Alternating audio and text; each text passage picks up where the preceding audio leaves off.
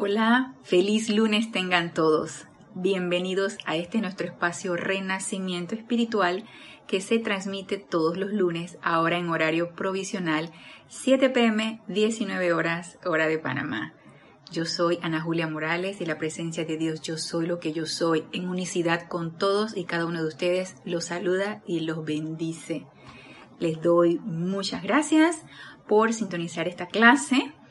La clase está pregrabada, pero si tienen alguna pregunta o comentario con respecto al tema de hoy o cualquier otro tema de la enseñanza de los maestros ascendidos, escríbanme a mi correo anajulia, todo en minúscula y pegado arroba serapisbay.com. Siempre para mí es un placer servirles. Respondo las preguntas y los comentarios. Si en algún momento no han recibido la respuesta, o se perdió en el ciberespacio o está en spam, pero yo siempre respondo a los comentarios que me hacen o a las preguntas. Así que eh, no quedan sin responder. De repente no es inmediato, pero eh, en cuanto puedo, lo respondo. Así que con mucho gusto estamos aquí para servirles. Y como les había comentado, la clase está pregrabada y está pregrabada hoy domingo 5 de julio. Hoy domingo es un día bastante especial que eh, realmente no lo tenía en memoria, pero Kira me hizo el recorderis por lo del ceremonial de hoy domingo. Y hoy se celebra, por ser luna llena de julio, el festival de Asala. Y a pesar de que vamos a tratar eh, los temas del poderoso Victory en este espacio, Cuánto tiempo nos va a tomar no lo sé, pero eh, vamos a estar tratando las clases del, poderoso Victory.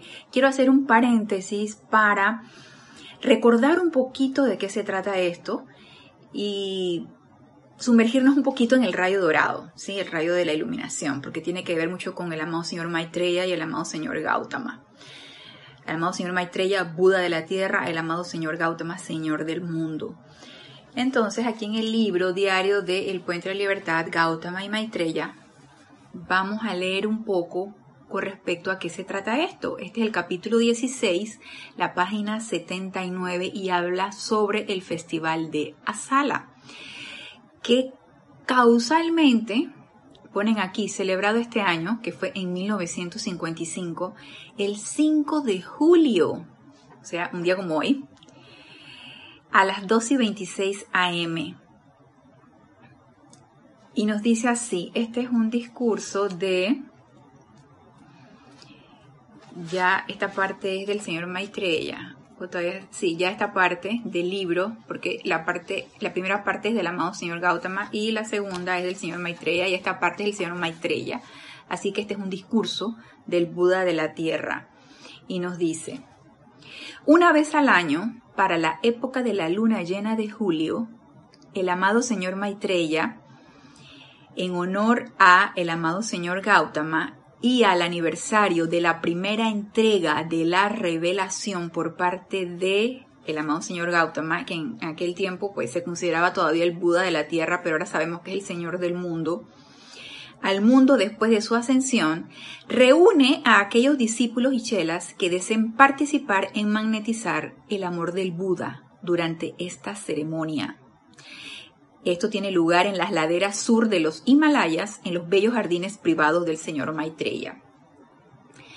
Recordemos que el amado señor Gautama logró su, iluminación en el mes de mayo, 8 de mayo, y a través de ese viaje ascensional que el amado señor Gautama hizo por las siete esferas, llegando al corazón del gran sol central, de la magna presencia yo soy, y sumergido en ese amor divino, en el puro amor divino, decidió voluntariamente descender y estar aquí en este plano físico, magnetizando y magnificando ese amor para poder irradiarlo, además de todas las enseñanzas que él impartió en base a su experiencia.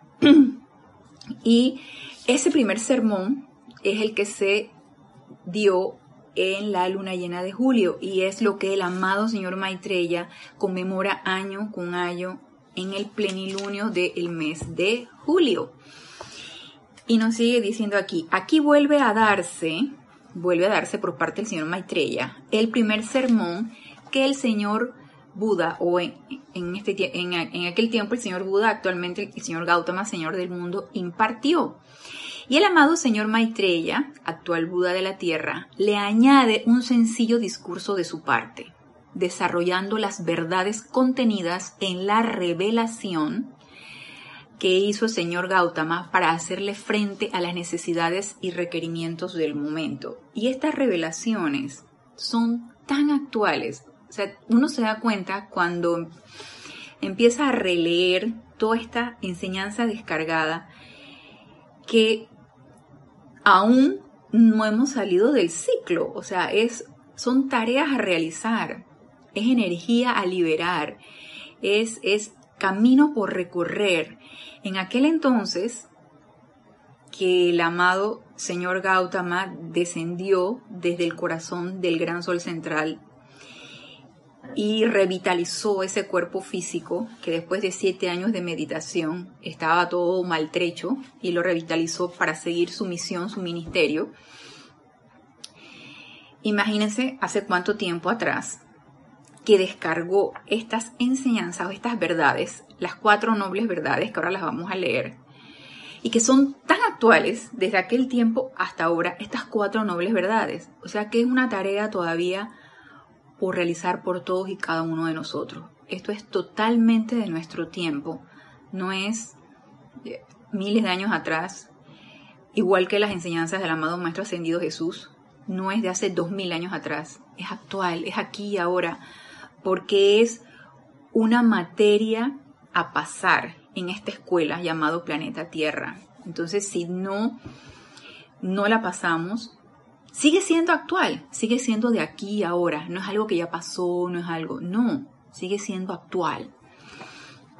Y nos dice, la recitación del sermón del señor Buda la hace el señor Maitreya en el lenguaje Pali original, pero al igual que en el milagro pentecostal cristiano, todos los allí presentes lo oyen en su propia lengua nativa. El señor Maitreya generalmente ocupa su puesto sobre el trono de mármol, erigido al borde de la terraza elevada en sus bellos jardines. Los más altos oficiales se sientan cerca de él, mientras que el resto de la hermandad se agrupa en el jardín abajo. El sermón comienza con un exhorto a tomar el sendero del medio, que fue una de las grandes enseñanzas que nos descargó el amado señor Gautama. Ni demasiado hacia la izquierda, ni demasiado hacia la derecha. Y en otras clases, cuando estuvimos viendo el rayo dorado y que tocamos estos temas, comenté que esta es una búsqueda muy personal. ¿Cuál es ese sendero del medio? ¿Cuál, es ese punto de equilibrio? Es algo en lo que todos y cada uno de nosotros necesitamos encontrar. Y esa, esa búsqueda necesariamente, de manera imperativa, tiene que ser hacia adentro, que es nuestra propia presencia yo soy la que nos va a develar cuál es ese punto intermedio, cuál es ese punto de equilibrio, cuál es ese sendero del medio. Por eso, rayo dorado, ¿no? La iluminación y la sabiduría. El sermón comienza con exhorto a tomar el sendero del medio, seguido por la presentación de las cuatro nobles verdades, que es la que les comentaba que son tan actuales. Primera, la apariencia de sufrimiento o aflicción. ¿Por qué apariencia? Hey, el sufrimiento la aflicción las estoy viviendo aquí en carne y hueso, tangibles, visibles, o sea, las estoy pasando. Estoy pasando, como decimos nosotros aquí en Panamá, el Niágara en bicicleta. Este, la estoy pasando mal y nos, nos autoobservamos em, eh, emitiendo ese tipo de decretos, porque cada una de nuestras palabras es un decreto, emitiendo ese tipo de decretos y no solamente diciéndolo, sino pensándolo y sintiéndolo. Y obviamente eso entonces es lo que traemos a la forma. ¿Por qué la palabra apariencia? Porque huele a chocolate, se ve como chocolate, lo pruebas y sabe a chocolate, pero no es chocolate. Y me hace mucha gracia porque en las reuniones después que tenemos la clase con nuestra directora de grupo Kira en los miércoles, nosotros los instructores acá en el grupo de Serapis Bay de Panamá, después de la clase pues nos reunimos y tratamos temas del grupo. Y estamos reunidos todos los instructores y colaboradores cercanos. Entonces, eh, en una de esas comenté yo que eh, como yo no, no, no consumo productos animales, ni los mismos animales, ni los derivados, ya llega al, principio solamente era no productos animales, ya desde hace dos años para acá, ni los derivados. Entonces, creo que en una ocasión les comenté que estaba aprendiendo a hacer queso vegano. Yo procuro hacer mi yogur, hacer mi queso, pero a veces no tengo el tiempo o no me sale o no tengo el ánimo y lo compro. Y me, hace mucha gracia porque les comenté en el grupo que yo compro pues queso eh, alternativo, que es el, vegano, eh, compro embutidos, sí, son alimentos procesados, pero a veces como para variar de lo que uno normalmente está comiendo. Alimentos procesados también veganos, hechos de soya y ciertos, ciertos productos también, que también en, en algunas ocasiones he hecho embutidos yo de soya, con recetas sacadas de YouTube. Y el la mantequilla vegana, eh, no como huevo, en fin. Mi refrigerador, mayonesa veganize, o sea, vegana. Entonces trato de comprar cosas que no tengan derivados animales. Y la persona que me viene a limpiar, él, viene temprano en la mañana y yo no le voy a hacer su desayuno, pero yo le digo, mira, ahí está el refrigerador. Tú toma de ahí lo que tú quieras pero quiero que sepas que este queso que está aquí no es queso. O sea, es parece queso, pero no es queso. Esto que está aquí parece jamón, pero no es jamón. es algo alternativo. Eh, esta leche no es leche de vaca, es leche de soya o de almendras. Entonces le empecé a decir para que ella estuviera consciente de que no está ingiriendo lo que está acostumbrada, pero tiene libertad para tomar lo que ella quiere, prepararse su desayuno y comer lo que ella quiera. Oigan, como que se asustó. Entonces, ella todos los... Bueno, ahorita no está viniendo porque hay restricción de, en la movilización, pero todas las mañanas ella trae su desayuno, no desayuna acá en la casa. Y me hace mucha gracia porque empezaron a tomarlo como a broma mis hermanos del grupo. Esto es, pero no es. O sea, aparenta ser, pero no es. Y a eso se refieren, esta anécdota que les estoy contando, es que a eso se refiere la apariencia, ¿sí? Parece ser, pero no es. Y aquí lo que nos devela el amado señor Gautama, apariencia de sufrimiento o aflicción, no es. ¿Y por qué? Porque lo que estamos viviendo es ilusión, y él lo tuvo bien claro en su viaje ascensional, es una ilusión. Nos cuesta aceptarlo, nos cuesta internalizarlo, nos cuesta sentirlo. Yo pienso que vamos a tener la victoria cuando realmente lleguemos a internalizar que todo lo que estamos viviendo es pura ilusión. Entonces la primera de las cuatro nobles verdades, la apariencia de sufrimiento o aflicción, que es menester aliviar. La causa de la aflicción, y esto es sumamente importante, porque tendemos nosotros como seres humanos siempre echarle la culpa a la situación, a la persona, al país, al gobernante, al siempre afuera, afuera, afuera. Nunca es adentro. Y la causa está dentro. Perdón. La causa está adentro. La causa de la aflicción son energías que nosotros enviamos adelante y que por ley de círculo regresa a nosotros multiplicada con todas las energías de la misma cualidad como nosotros la enviamos. Entonces regresa magnificada. Por eso recuerdan que en la clase del lunes pasado nos decía el poderoso Victory, el amado Señor Victory, que es importante saber dónde ponemos la atención. Y no solamente nos lo dice un ser cósmico como Víctor, sino todos los maestros ascendidos. Es sumamente importante en dónde ponemos nosotros nuestra atención, porque por el poder magnético que tenemos a través de ese rayo de atención, eso es lo que incorporamos a nuestra vida. Estamos totalmente enviando causas y recibiendo efectos que no queremos porque lo hacemos de una manera inconsciente, en una dormición, y ya es buena la hora para que despertemos y empecemos a determinar cuál es la causa de la que yo estoy ahora sintiendo una angustia, por ejemplo, por qué estoy sintiendo ahora, o por qué estoy pasando por una apariencia de enfermedad, cuál ha sido esa causa. El cuerpo físico es el, pushing back del resto de los otros vehículos inferiores. Y si yo tengo desarmonizado mi mental, mi emocional, mi etérico, el vehículo físico está recibiendo toda esa energía discordante y está manifestándolo como una apariencia de enfermedad, que dicho sea de paso es apariencia, porque no es real. No es real porque no es nuestra naturaleza estar enfermos. Nuestra naturaleza es la salud perfecta. Igual cualquier otro tipo de apariencia, pónganle nombre, apellido, no es real. Pero la causa la estoy generando yo. y si empiezo a determinar que esa causa la estoy generando yo, voy a empezar a poner más atención a no estar generando ese tipo de causas porque no me agradan los efectos. El otro, el fin de la aflicción.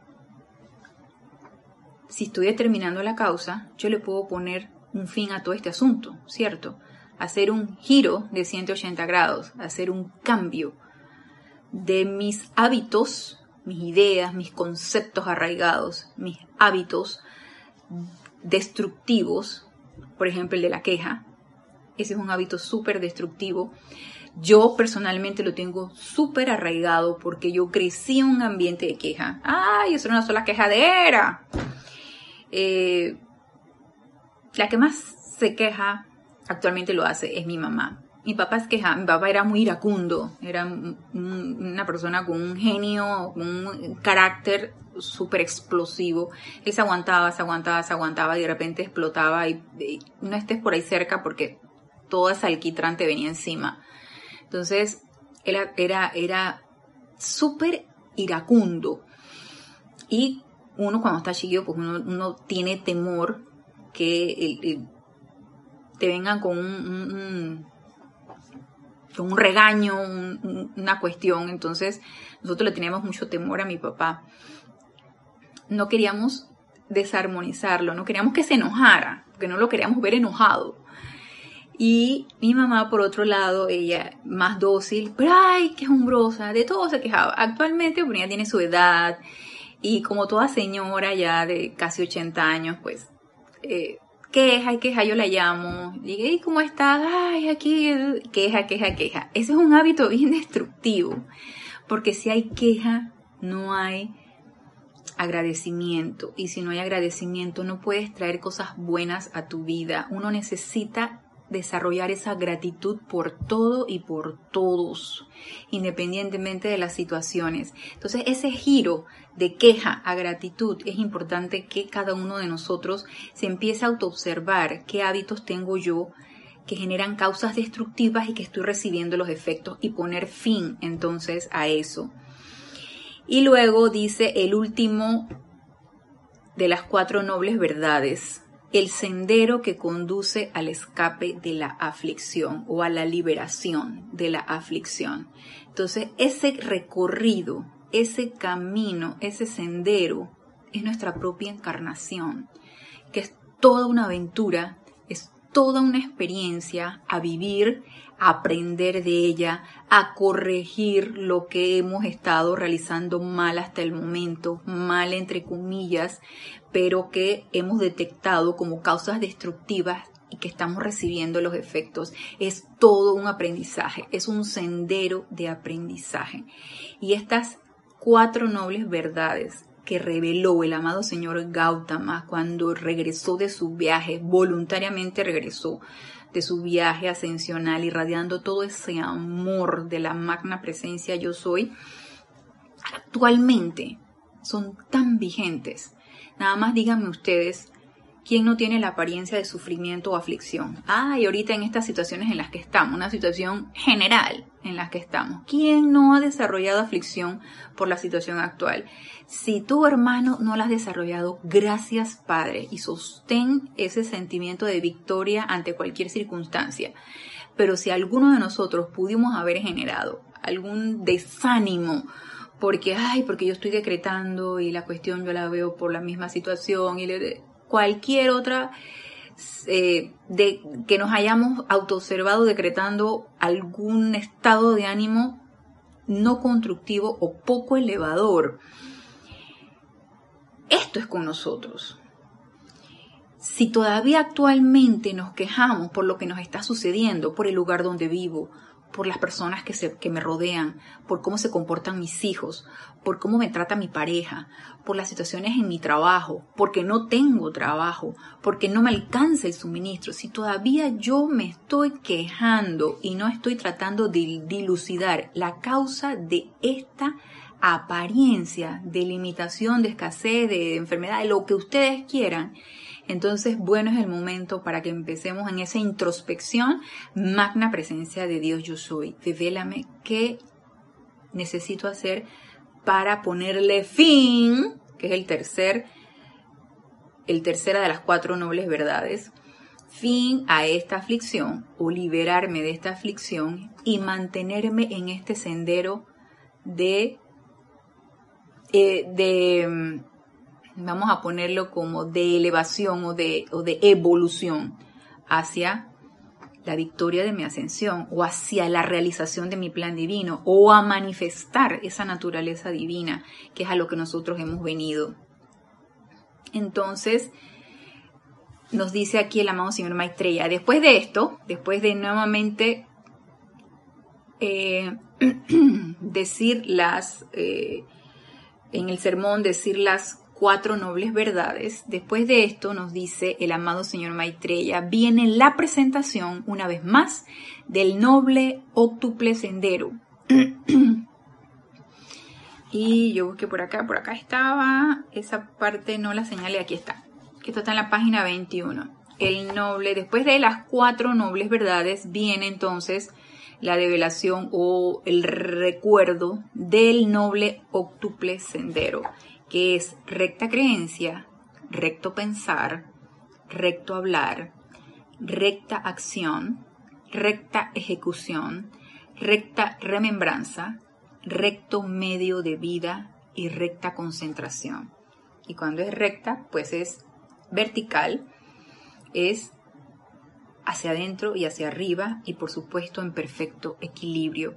Y esa es una, diría yo, que es un sendero en el que necesitamos incursionar, autodescubrir y que se nos devele por nuestra propia presencia yo soy, ¿qué es esto?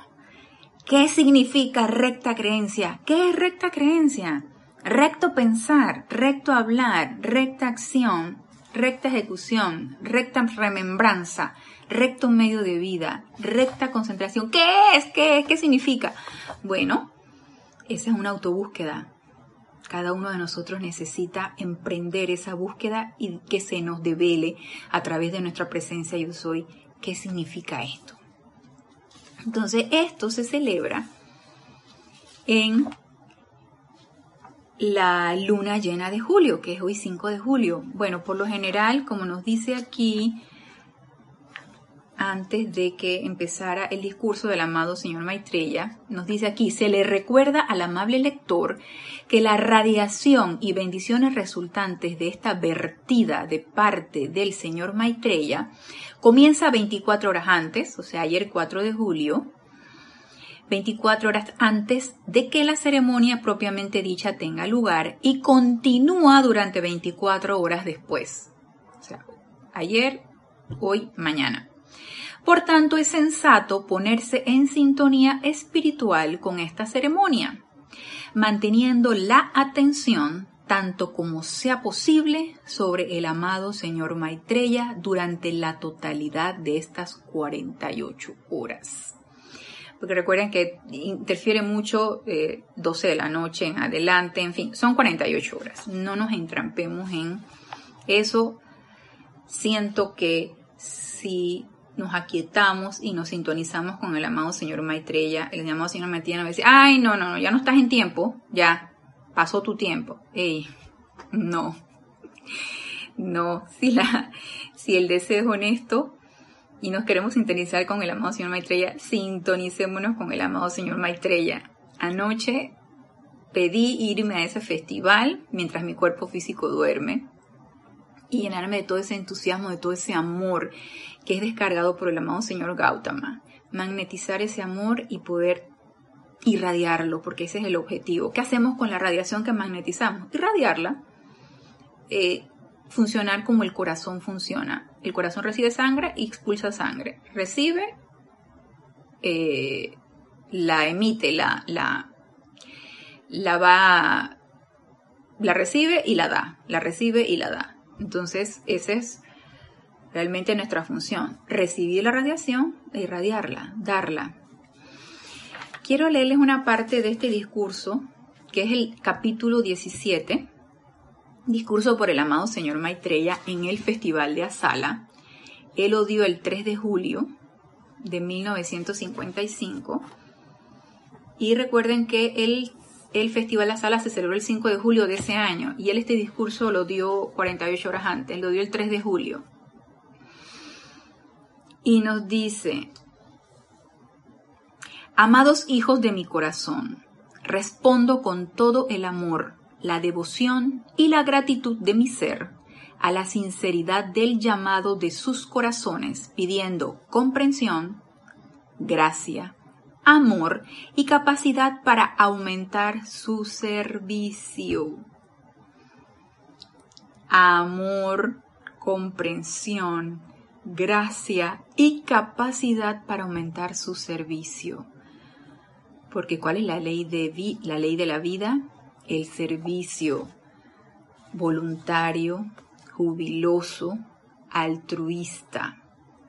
Así como también para el perfeccionamiento y descarga a través de sus conciencias externas de esos talentos y momentos que se requieren para manifestar en obras los decretos que ustedes han emitido a lo largo de los años con tal sinceridad.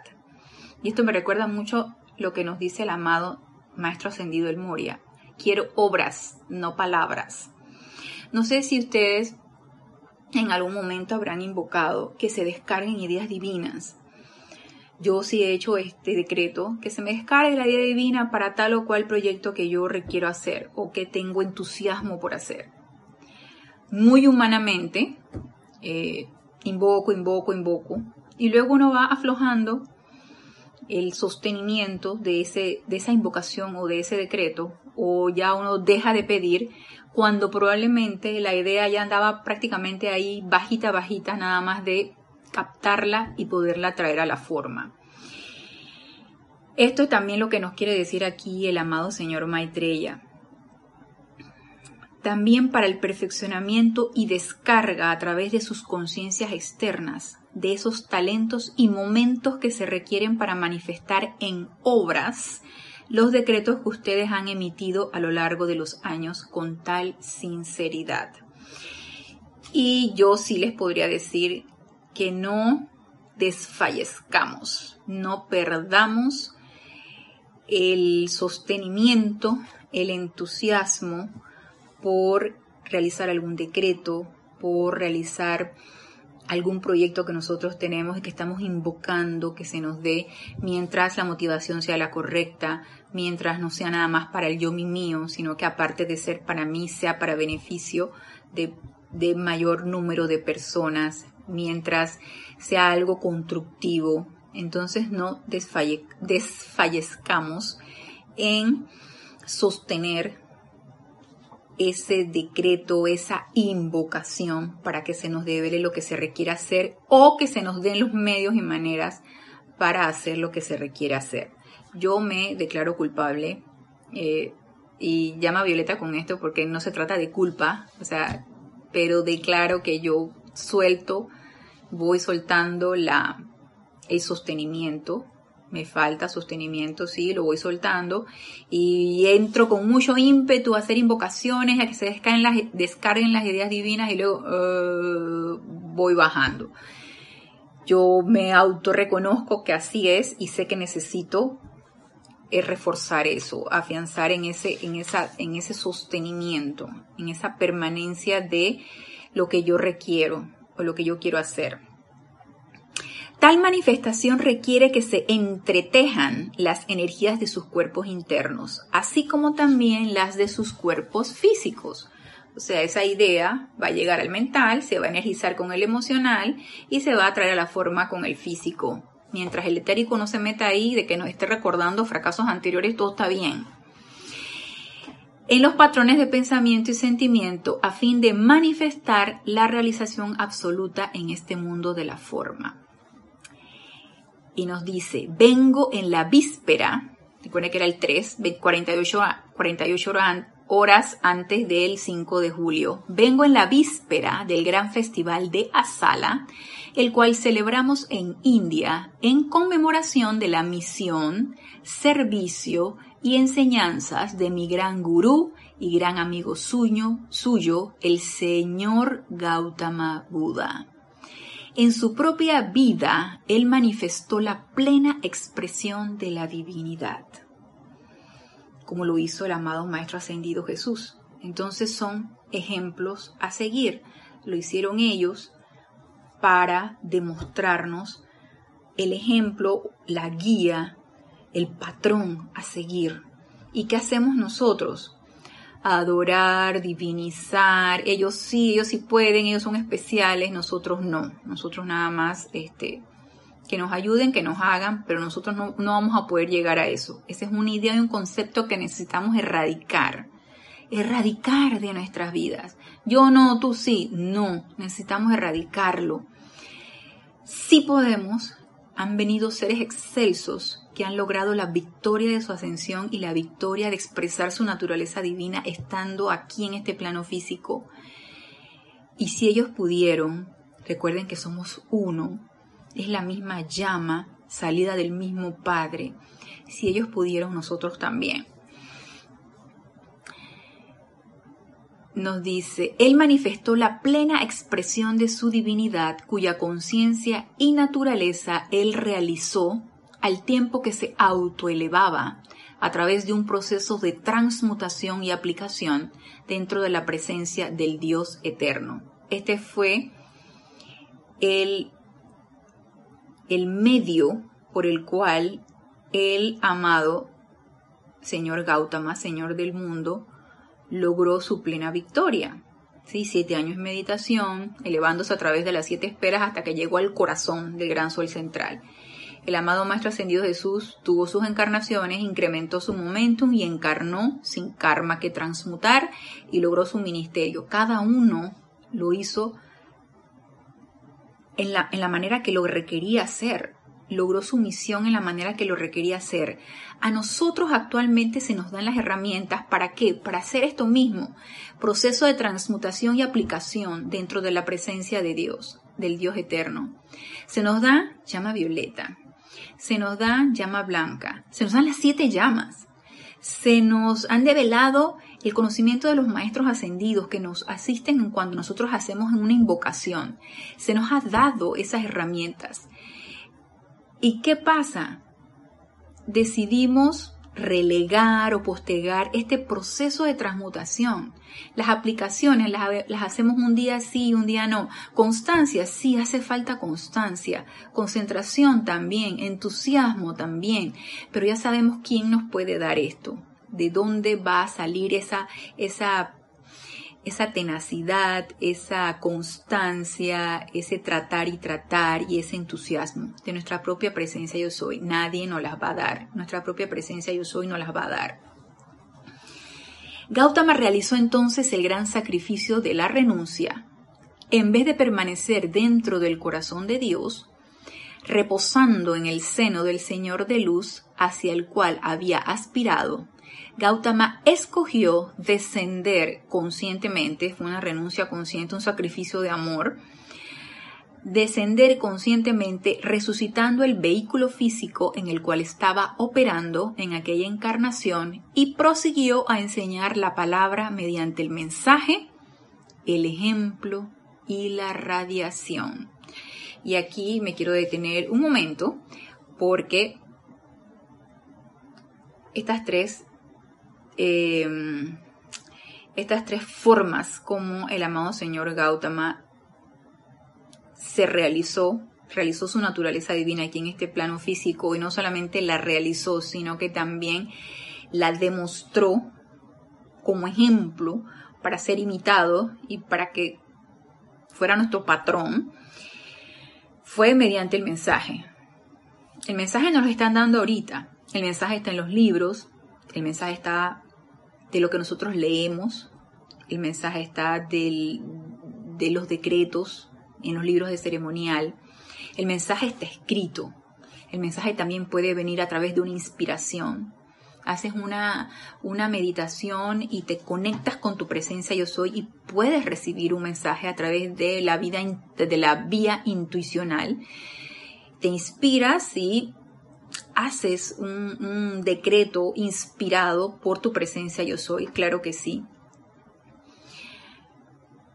Mm, para mí más difícil es el ejemplo. Es una manera de enseñar. Aparte de que haya palabras, yo diría que aquí entonces son las obras. Obras bien hechas a través del ejemplo. Yo no puedo decir, eh, no me puedo sentar aquí y leerles las enseñanzas de los maestros en donde nos dice que la crítica es un hábito de lo más destructivo y luego acto seguido me pongo a hablar ya sea en la clase o ya después que termine la clase me pongo a hablar mal de alguien y a criticarlo. La persona que me escuchó y que posteriormente me conoce fuera de la clase va a decir, ¿tú qué de qué estás hablando? O sea, dices que la crítica es de lo más destructivo y tú entonces eres autodestructiva, estás criticando. Yo sé que esto, erradicarlo de un día para otro, no lo vamos a poder hacer, pero es un día a día, es una autoobservación constante y es un día a día que yo esté autoobservándome en esos hábitos, hábitos destructivos y que no me van a dejar avanzar.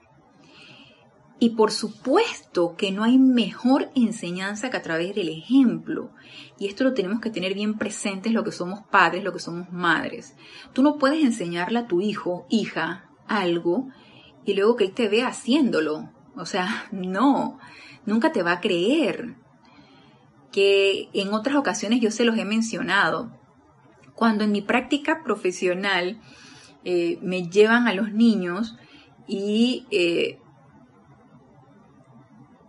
por ejemplo, la mamá no puede dominar al niño porque el niño es mal portado, porque es rebelde, entonces lo quiere hacer a través del miedo. ¿Qué es a lo que los niños le tienen miedo? Pues al dolor. ¿Qué causa dolor? Por las inyecciones. Entonces ellos de una vez asocian al médico con inyecciones y con dolor. Y la única manera de mantenerlos quietos es a través de la amenaza y del miedo. Y eso es lo que hacen las mamás. Entonces entran al consultorio y lo primero que dicen es, pórtate bien, si no la doctora te va a pullar. Aquí pullar, pullar, pinchar, piquetear, no sé cómo dirán en, sus, en sus ciudades. Y eso al principio me molestaba y corregía yo molesta a la mamá. Actualmente ya no me molesta, simplemente le hago ver que ha caído en un error. Y a lo mejor tengo que mm, moderar un poquito con amor esto que yo les digo y que se los voy a decir a ustedes. Yo de una vez que la mamá dice eso, le digo, no le diga eso, porque eso no es cierto. No le mienta al niño porque le está enseñando a mentir. Al principio se lo decía molesta, como les comenté, pero ya después ya se lo digo tranquila, en paz.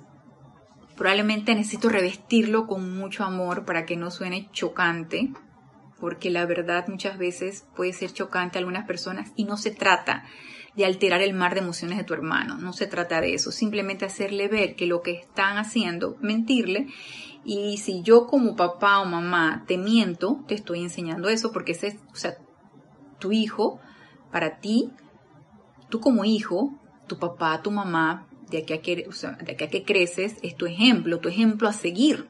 O sea, tú vas eh, eso es lo que tú tienes enfrente y esa es tu enseñanza. Entonces, si ya luego que el niño va creciendo y se va dando cuenta que tu papá, tu mamá es tremendo mentiroso, pues obviamente mentir no está mal. Sí, al fin y al cabo mi papá y mi mamá lo hizo. Y yo lo que estoy haciendo es poniendo en práctica lo que me enseñaron. Entonces, el ejemplo para todo en la vida. Este ejemplo que le di de los papás y las mamás con sus niños, para todo.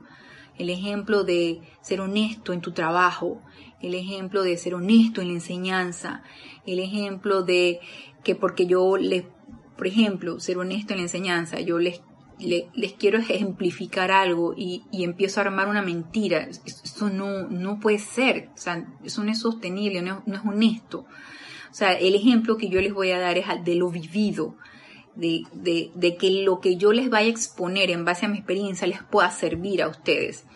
Entonces, esto es sumamente importante y esto lo, lo, lo, lo expresó el amado señor Gautama durante su misión, durante su ministerio, así como lo hizo el amado Maestro Ascendido Jesús, que son los que comúnmente conocemos. Y luego, aparte de enseñar la palabra a través del mensaje y del ejemplo, a través de la radiación. Y esto también es sumamente importante y no es fácil, porque a través de la radiación no tienes que decir, simplemente se percibe a través de esa aura que tú emanas, a través de esa energía llamada aura que tú emanas. Y si tú estás diciendo, em, vamos a ver, te llenas de palabras diciendo, el amor divino es el, el poder mayor de este universo, pero tu gesto, la manera como tú lo dices, porque realmente no estás creyendo en ello, no estás emanando eso que estás diciendo en las palabras porque probablemente no lo hayas vivido, eh, esa radiación mm, y como que va a ser poco creíble, como que las personas no van a poner mucha atención. Eh, lo mismo que, por ejemplo, quiero yo ser un vehículo, un medio a través de la cual a través del cual la llama violeta flamee una situación y transmute una situación. Este es un poder irradiador que yo necesito cultivar, practicar y obviamente envolverme yo misma todos los días en esa llama violeta para autopurificar esos vehículos inferiores y poder ser un vehículo más, más útil porque si yo le cierro la puerta a través de miedo o a través de alguna, alguna situación que yo pueda estar experimentando, duda, funcionará, no funcionará, y no voy a poder irradiar nada. Entonces, radiación de qué es lo que emanamos nosotros a través de nuestra aura, esa energía que se siente, que se percibe, o incluso radiación a través de una invocación que nosotros hacemos y no funcionó, o sea, no, no se percibió, no, no fue útil, porque no estoy yo creando ese momento necesario para ser un vehículo irradiador. Entonces, esto lo, lo realizó el amado señor Gautama durante su ministerio y es un ejemplo a seguir, igual que lo hizo el amado Maestro Ascendido Jesús. Y nos sigue diciendo aquí el amado señor Maitreya, en la celebración del Festival de Asala, repetimos cada año las magníficas verdades según las presentara el Buda el amado señor Gautama. Una vez que éstas han sido pronunciadas de nuevo, cargamos dentro de los mundos mental y emocional de la humanidad de la Tierra la verdad del sendero del medio. Y eso actualmente se descargó y se está descargando. Entonces, bueno, sería el momento para que nos sintonizáramos con esa radiación y poder ser receptivos a esa descarga de en nuestro cuerpo mental y emocional de ese, de esa, de esa iluminación de cómo llegar a ese sendero del medio. acopiamos el momentum del Buda que ha crecido y se ha intensificado a lo largo de las eras transcurridas desde que él caminó por la tierra. Luego, presionamos dicho momentum y aumento de conocimiento comprensión y radiación dentro de su sermón original y lo enviamos adelante a la conciencia de quienes están conscientes de nuestra ceremonia para darles algo de la conciencia del Buda o darles algo de la conciencia del Señor del mundo, el amado Señor Gautama. Si ustedes que me están escuchando están interesados en esto, ya sabemos, nos sintonizamos, nos aquietamos, nos sintonizamos con esta radiación que se está vertiendo actualmente. Ay, ya me la perdí porque sintonicé la clase eh, una semana después. Tenemos el próximo año.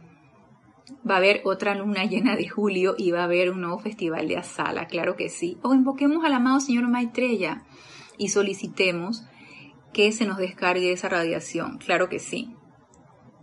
Benditos y amados corazones, ¿Se dan ustedes cuenta de que el propósito de la religión en este planeta Tierra es doble?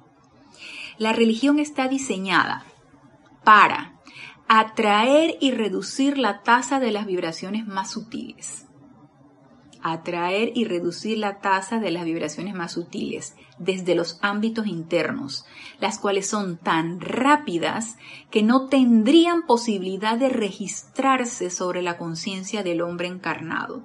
Para eso se crea la religión, para poder ser captadas con un estado vibratorio más receptivo o más receptible para nosotros.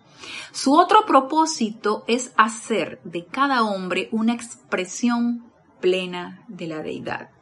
O sea, que esa, esa, esa, esas enseñanzas descargadas a través de la religión, entre comillas, a través de una corriente espiritual, o a través de una descarga de verdades, pueda ser, podamos hacernos uno con ellas y entonces lograr esto, expresión plena de la deidad. Y nos dice aquí el amado señor Maitreya, sin importar si el hombre adora a esa deidad bajo el nombre de Krishna, Cristo o cualquier otro nombre. Eso es intrascendente, es lo menos importante. Lo importante es la esencia. ¿Qué necesitamos hacer y qué necesitamos ser? Traer la naturaleza divina a la conciencia del hombre, y exteriorizarla como el pleno patrón divino para que lo copien los demás miembros de la raza, es indudablemente un gran servicio tanto para Dios como para el hombre. Y quieranlo o no, esta es nuestra misión. A todos aquellos que nos sentimos entusiasmados, comprometidos, eh, que somos parte de de, colaboración con la Gran Hermandad Blanca, de expandir esta enseñanza, de darla a conocer, de sentirnos enamorados de, de, lo que se ha descargado aquí, de ponerla en práctica, de exponer nuestras experiencias a ustedes que están escuchando las clases y de que en alguna manera ustedes también las puedan intercambiar con nosotros y decir, sí me está funcionando, experimenté esto, estoy haciendo esto otro, de que llevemos la atención de todos y cada uno de nosotros y de ustedes a su presencia yo soy, hacia adentro, y busquemos las respuestas allí. Y luego seamos el ejemplo de eso que hemos estado experimentando y practicando. Eso es victoria. Y eso es la victoria. La victoria manifiesta aquí en este plano físico porque ese es el gran logro victorioso, hacerlo aquí en este plano físico, independientemente de las condiciones, las circunstancias, las apariencias. Es el logro victorioso que es importante que pueda ser desarrollado, eh, invocado, manifestado, hacernos uno con eso. Esto que nos está diciendo aquí el amado Señor Maitreya y que lo realizó el amado Señor Gautama y que cualquiera de nosotros lo podemos realizar.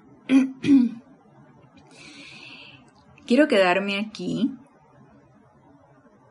y eh, no tratamos ahorita el, libro de eh, Discursos del Yo Soy del Poderoso Victory, pero lo vamos a tratar los temas, el tema que, pensaba traer este día el próximo lunes. Nos extendimos en, el conocimiento del festival que, se celebra hoy 5 de julio, hoy domingo 5 de julio, aunque la clase se va a subir mañana 6 de julio, mañana lunes. Pero es importante y quería yo em, traerles esto, porque para mí el rayo dorado es enigmático.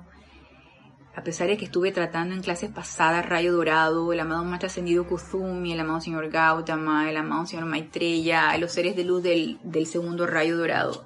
Ay, Dios mío. Eh, para mí sigue siendo enigmático y una materia a realizar.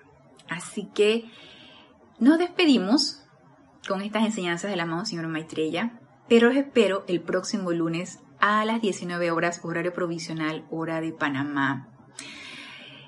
Les deseo que esto haya sido de gran iluminación, que esto que nos relata el amado Señor Maitreya toque nuestros corazones y despierte nuestras conciencias el deseo de realizarlo y nos hagamos uno con esta enseñanza que tan bellamente nos develó el amado Señor Gautama.